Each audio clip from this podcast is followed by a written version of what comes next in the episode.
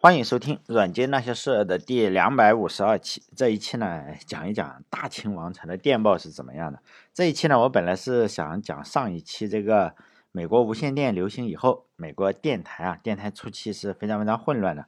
但是呢，最近有嗯几位朋友吧，就加我微信呢，包括在群里呢，就跟我讨论，哎，说那个大清有没有电嗯电报和无线电？这个是当然是有的。大清虽然在思想上是比较落后的，但是呢，技术上。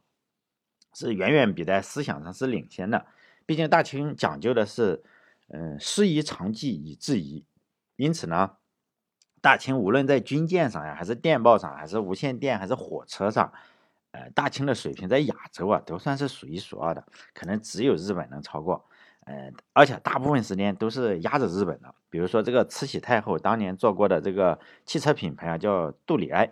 这个汽车品牌呢，就是世界上最早的汽车，没有之一啊，比什么劳斯莱斯什么都要早。嗯，全手工打造的这个车呢，同期就英美的贵族都是做的，都是做一模一样的。这辆车呢是这辆汽车，好像花了几万两银子吧，然后是直隶董督这个袁世凯送给这个慈禧的。大家应该知道袁世凯就是想当皇帝的那个哈，嗯，闹了一个大笑话。在电报上也是如此。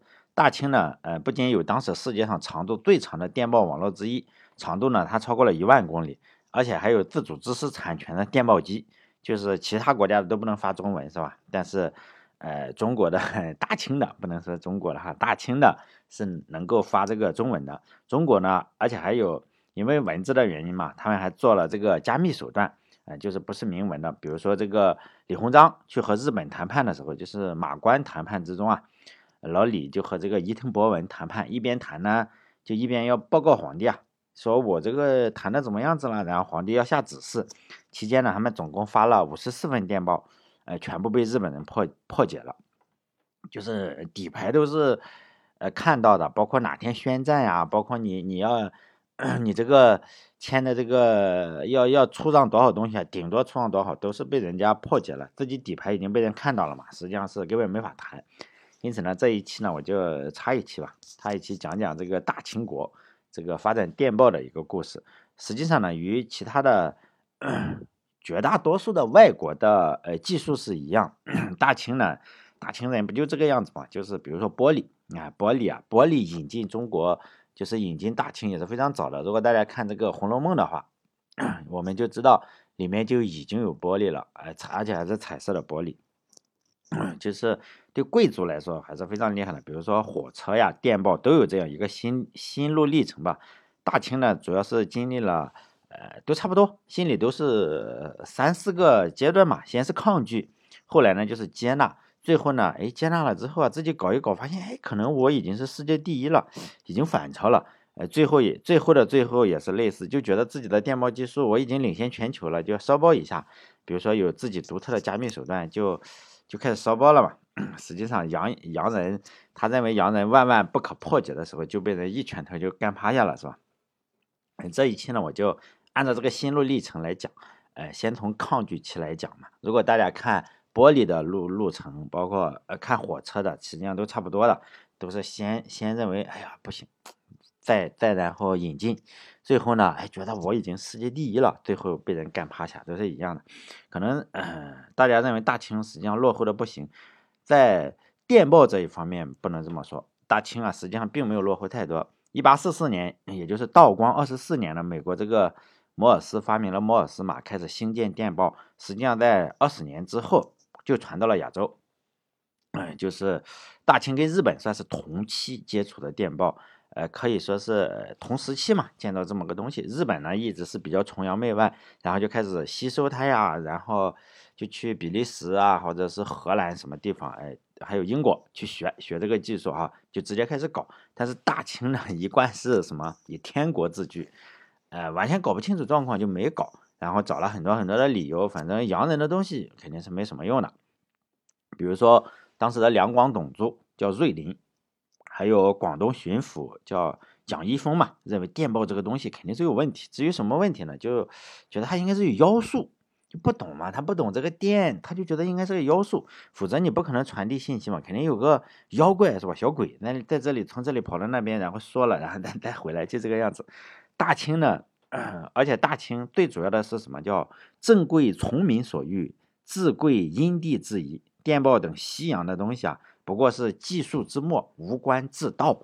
哎，中国就是呃，就大清了，都是讲这种。哎呀，你你说是是不是对呢？就是说呢，我这个政治。就是呃，老百姓要什么，我们就满足什么，是吧？都是因地制宜的。像这种电报这种东西，就是与大道无关，就是细枝末节的，叫奇巧淫技。包括这个浙江巡抚呢，马新贻也强调说啊，这个富国强民只能发展农商，就是你发展农业、种桑、纺织，然后养蚕，是吧？一切呢，求之在己本物，就是我们一定要。老老实实的种地发展农业，你才能够呃搞搞好。你搞这电报、电报之类的墨物，与中国他写的哈，与中国之大计难有比翼。这个意思呢，就是你还是不搞也没什么用处。还有就是江西巡抚刘坤一认为，火车电报，中国都有这个驿站了，是吧？中国之贸迁驿传，故无虚此。就是说呢，我们有这个驿站，你看多好，骑着马是吧？骑着马一一天能跑好好几百呢，你根本就用不着这个电报，就完全不用这个东西。呃，这个呢就能论证，而且他能论证出，呃，就这个刘坤一啊，他还写了很多的奏折，包括在论证驿站要比电报好。为什么呢？因为驿站你这个保密信息特别好，你这个 皇上盖了封印，你你又不能打开，但电报你这个是不准的。但不止当官的这样想。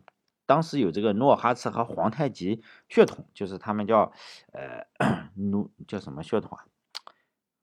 满族是吧？满族血统的也大都是如此。比如说纯郡王爱新觉罗呃奕环，呃他呢就指出，就是电线啊这种东西尽可一概不用，无损。就是如果我们完全不用的话，就是无损国计民生，完全没有没有什么意思。有了呢，反而会让这个人心世道。就坏了是吧？你知道那么多信息，你这个人聪明了是吧？就是说有就是不行，有了不如不如没有。爱新觉罗一环呢，实际上是已经最开明的人。后来他怎么过继？他的儿子还还有谁是吧？特别厉害。这个算是呃，他们整个有那个血统的人中比较开明的。还知道电报是个什么东西？有些人呢就反对电报，更别提那些这些人都反对电报的话，没见过世面的官员就更不说了。呃，没见过世面也是大官啊，更别说老百姓。可能老百姓的话，你跟他说电报，他可能完全搞不清楚哈。就是大官下面就是稍微小一点的大官，就是怕什么？怕破坏风水。就一八七五年嘛，就是几世中攻克的几世中的陈仪，然后就在一道奏折中认定。电线之设深入地底，你你这个埋电线的话，你有可能要要深入地底嘛？它就横冲直灌，四通八达，地脉既绝，风侵水灌，势必所致。为子孙者何以安？就是说呢，我这个风水就坏了，并且呢，咱们中他是讲的大清是吧？求忠臣必于孝子之门，即使中国人不肯，就是说。你你自己的老祖宗埋在那个地方是吧？就是有这个坟墓，结果呢，你在上面给加个铜线啊，铜线里面还有小鬼是吧？你这个就就没有办法让这个叫什么上安望尊君亲上乎？就是一一搬出这个忠孝，你修电修这个电报啊，你就是不忠不孝，然后呢，你整个举朝之内便无人敢抗辩了，就跟那个你有一个道德制高点嘛。你你一修电线就是不忠不孝，又不爱国，就这个样子，大家也就不敢说嘛。就是说你拿电报就不行，后来就传的越来越邪乎了，就有人说这个电报里有鬼，呃，电报里有鬼，有人还撞见过鬼，然后从一个电线里跑下来，然后传递信息嘛，可能小鬼迷路了，没有 GPS 跑出来，然后呢说全村人得病了，我也相信肯定是有全村人得病，比如说你你吃了什么呃。是吧？传染的那种东西可能得了瘟疫嘛，但是你不能说它是电线里跑出来。但是那时候就觉得你这个有了瘟疫，那就是全是电线的问题。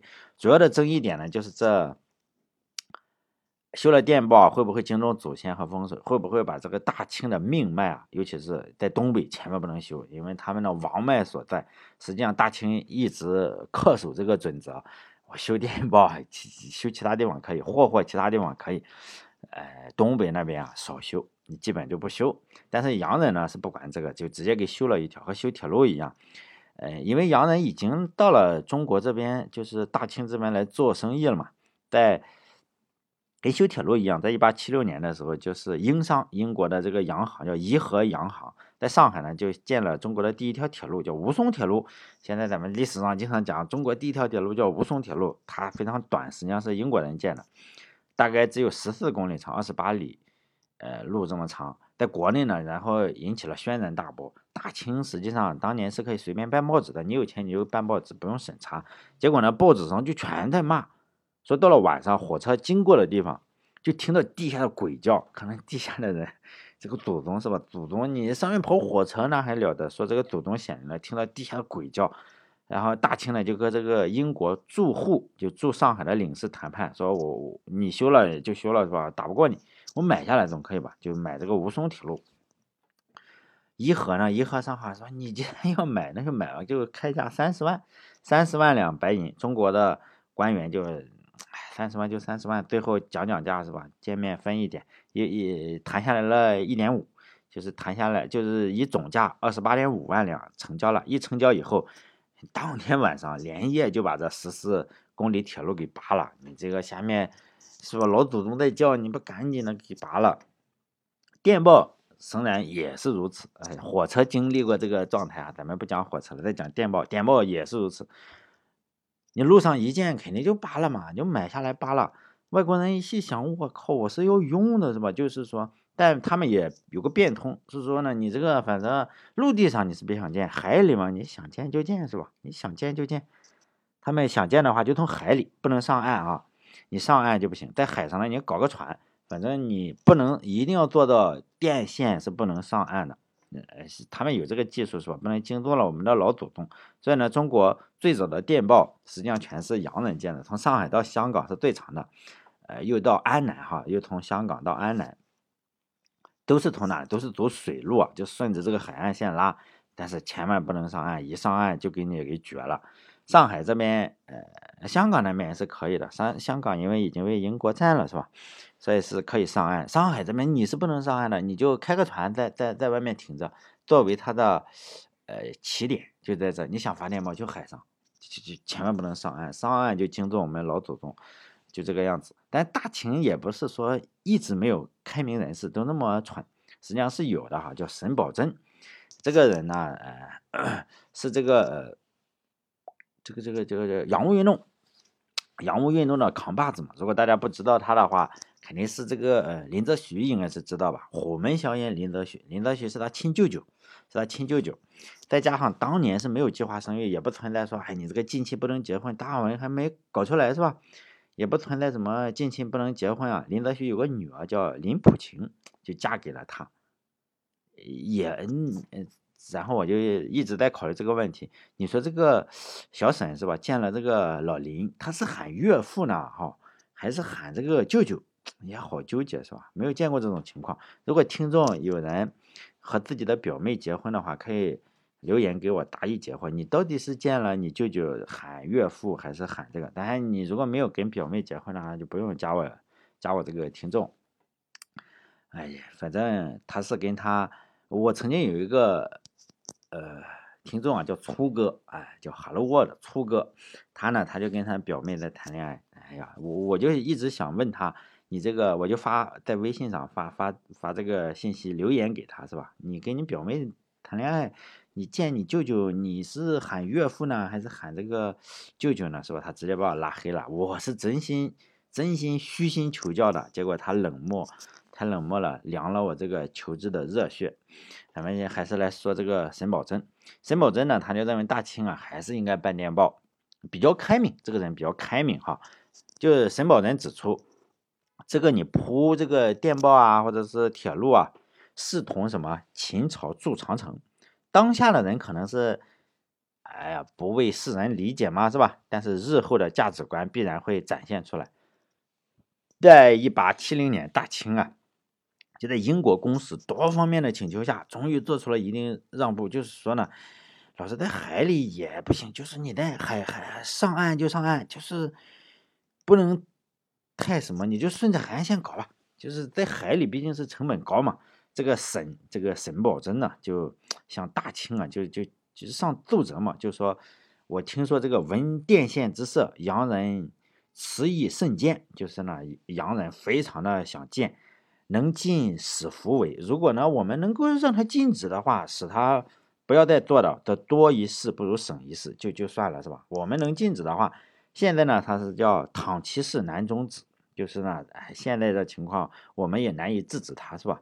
不如呢，我自为之。哎，既然你让他们建，不如我们来建。他们呢，给予以新功，则以焦躁，就是呢，给他们点什么东西啊？哈，政策是吧？让他们教我们怎么造，他们比分其利而握，而我握其权，就是让他们分一点利益，可能用用是吧？但是呢，我们要有他的权，就掌握着这个电报是吧？然后呢，以后的事情就好办了，就是以后我们也用嘛，海疆的公事也就很容易沟通了。然后呢，这个小沈就呼吁自己。中国呢，就大清啊，你自己建这个电报，并且呢，他还提出了就招商引资的方案，就是在主权这种原则上呢，一定不能退让，要由我发起，为我所用，就是十一长一，师夷长技以制夷，就这个样子，反正就是黑你。至于怎么建这种具体的问题，我大清两眼一抹黑，不懂。也肯定是不不也也不想学，大清要技术没技术，要设备没教没设备。但是呢，我们可以让洋人教我们怎么造，我们呢能提供这个需求方式嘛？我大清要用嘛，我们提供市场，以市场换技术。这个小沈认为这个方案虽然有一定的让步，叫比分其利嘛，但是就大局而言，我握其权，就是我们还是掌握着这个东西，是吧？中方的受益更多，毕竟是什么？属于海疆公事，无所自碍。就是说呢，我们将来要用的话，你这个方便，各种事情啊，呃，用小利呢，我们把老外引来，等他教会了我们，我们再把他赶出去就是了嘛，就就就，反正小心眼子就是这样。反过来看呢，如果大清你自己不拿电报的话，光让洋人自己架设，他就写什么？则遇有机密事务，当遇到有机密的事物呢，比一二日而达者，就是人家一两天就能到达的这个事物，是吧？我十余日尚复茫然，就是我们十来天也搞不定，是吧？将这个机翼呢就束手无策了，可见呢这样是对我更加不利。这种算计好不好？当然是好的，但是呢还是太幼稚了。沈葆桢太幼稚了，他根本不懂大清皇帝的心思。大清皇帝根本就不在意这种屁事，有那些闲钱的话，我建电报干啥？我为什么不修个园子？说我修个颐和园、圆明园多好。大清皇帝也不在乎这些事情，吃饱了撑的，自己建个园子不香呀？搞什么电报？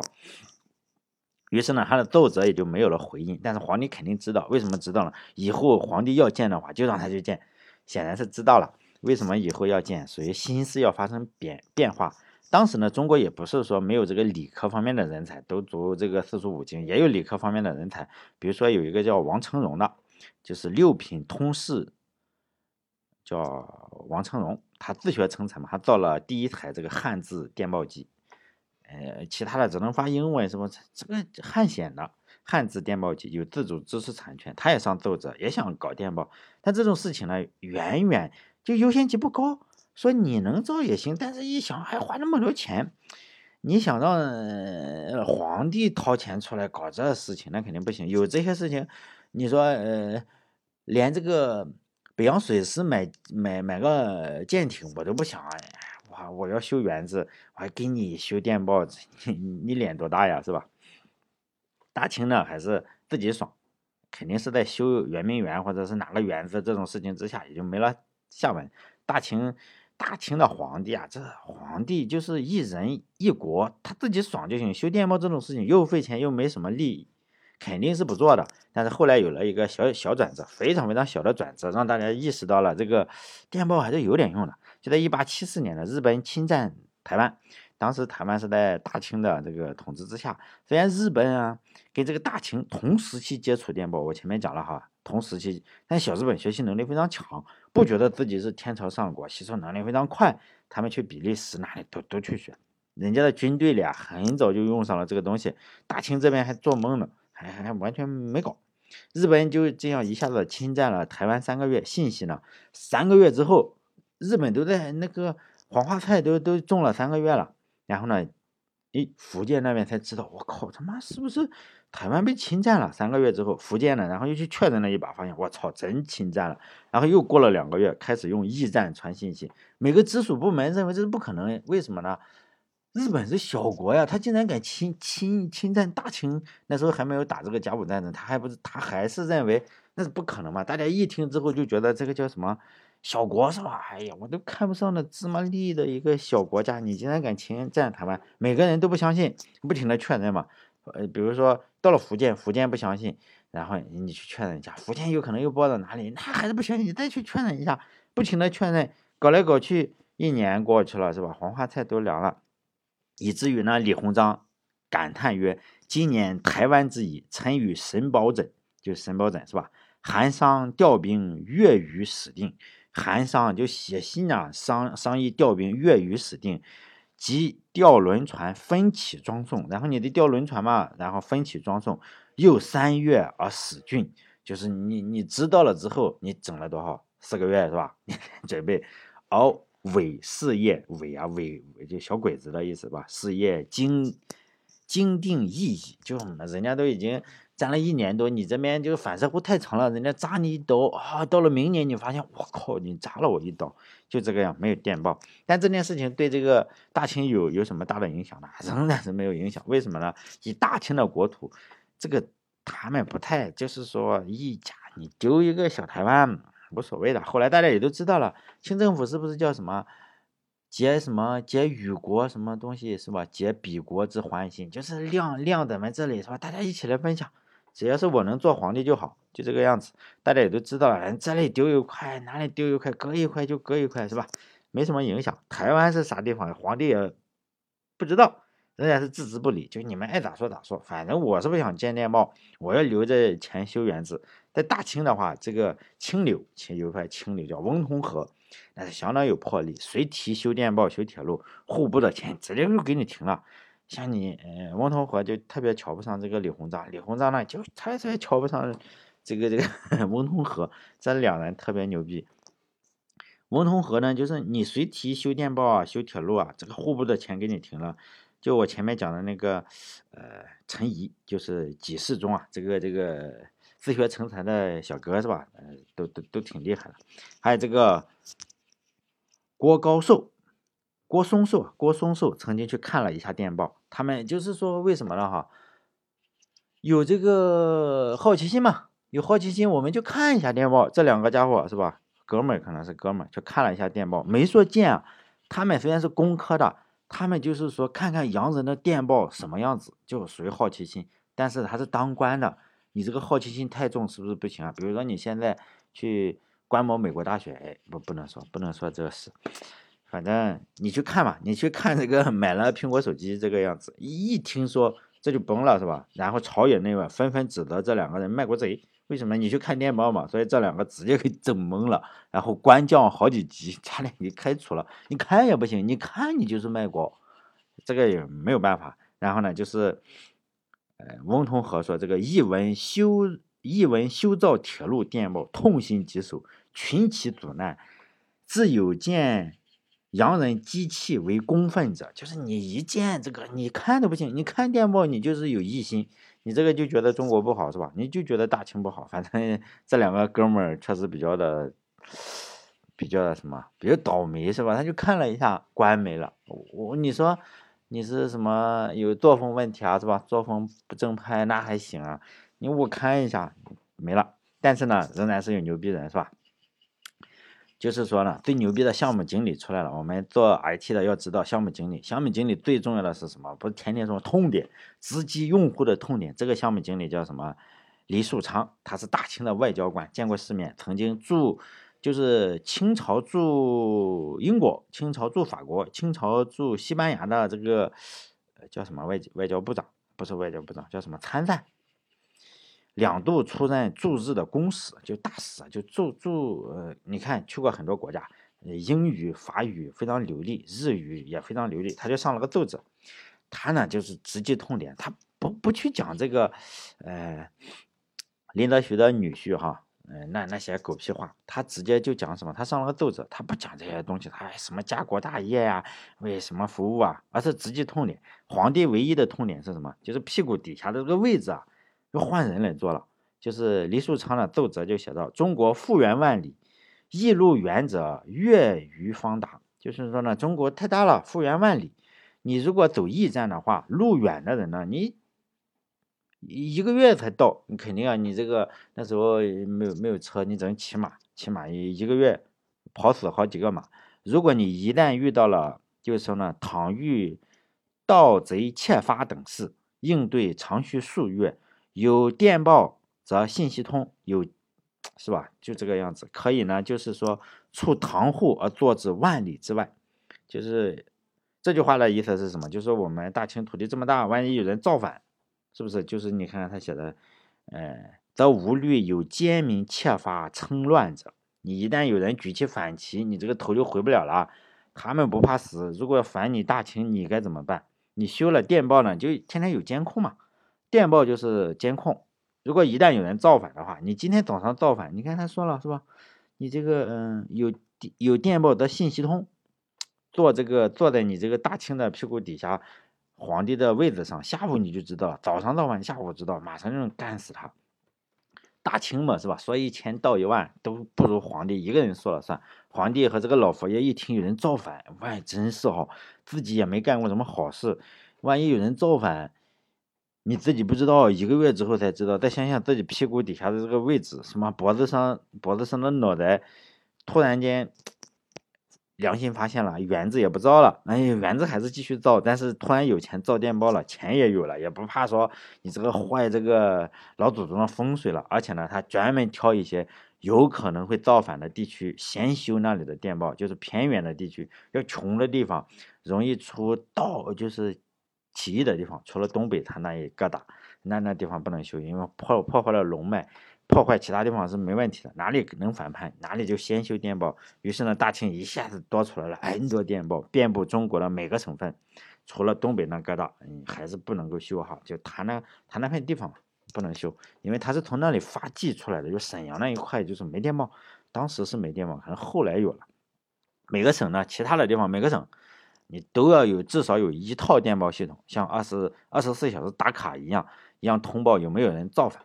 就是晚清的思想家、实业家呢，郑英官就写了一套书，名字叫《电报新编》，可以说呢是呢第一套汉字编码。这终于实现了这个观念的转变哈。皇帝说建，一窝蜂的没几年就把电电报造好了，总长度达到了一万多公里。大清呢还成立了一家官办的公司，叫宏远，宏远公司哈。我年轻的时候有个足球队叫广东宏远，还还比较厉害啊。现在我不知道，我已经不不看足球了。借着大清这个电报的东风，这个宏远公司啊，后来赚了很多钱，后来又被这个叫电报局，不能叫收购，它本身就是，就是说它跟电报局是，嗯嗯嗯，不可分割的一部分吧，就这个样子。就钱呢，因为它要造铜线啊，你要造这个电报局，实际上都是。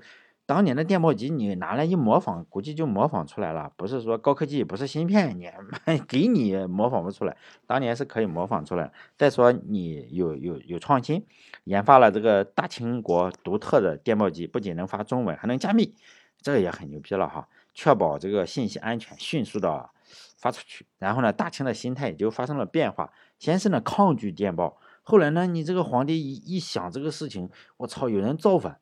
然后呢，就大家就开始一窝蜂的建建一万多公里电报，底气就足了。底气足了以后啊，这个人呢就有问题。这个大清啊，经常这样，就觉得看谁都觉得不行啊，是不？你们这国家没电报不行啊，就要打一下试试。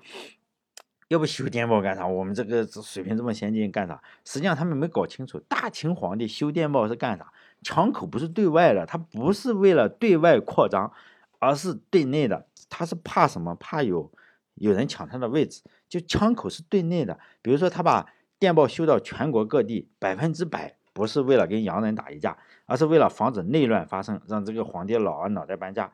当时电报修的比较好的地方是哪里？就是明朝最后反抗最激烈的地方，就是云云贵地区啊，广西地区啊，因为那地方他一直在想，因为他们清灭明的话，就那个地方容易出问题，因此呢，那个地方就是猛修这个电报，哎呀，就这到村里可能是是吧？你就一定要防住那一块，因为什么？那地方有这个。呃，反清复明是吧？反清复明的势力，所以呢，那个那个地方就是广西啊，云贵地区电报修的最好，比上海这些地方都要好。这个我们就能看出来，他们是要干什么？就是说防内乱。他百分百不是为了跟洋人打一架，但是呢，你竟然修好了这个东西，你竟然试图打洋人的话，就是是吧？对内是吧？叫什么？哎我也不知道，他们反正搞错了，然后把自己也骗了。你说，我们当然知道广西是个好地方，是吧？你去看桂林山水甲天下，人家洋人不去看嘛，人家没事看什么桂林山水。你在桂林那个地方，广西那个地方修这么好的电报，洋人肯定不会去嘛。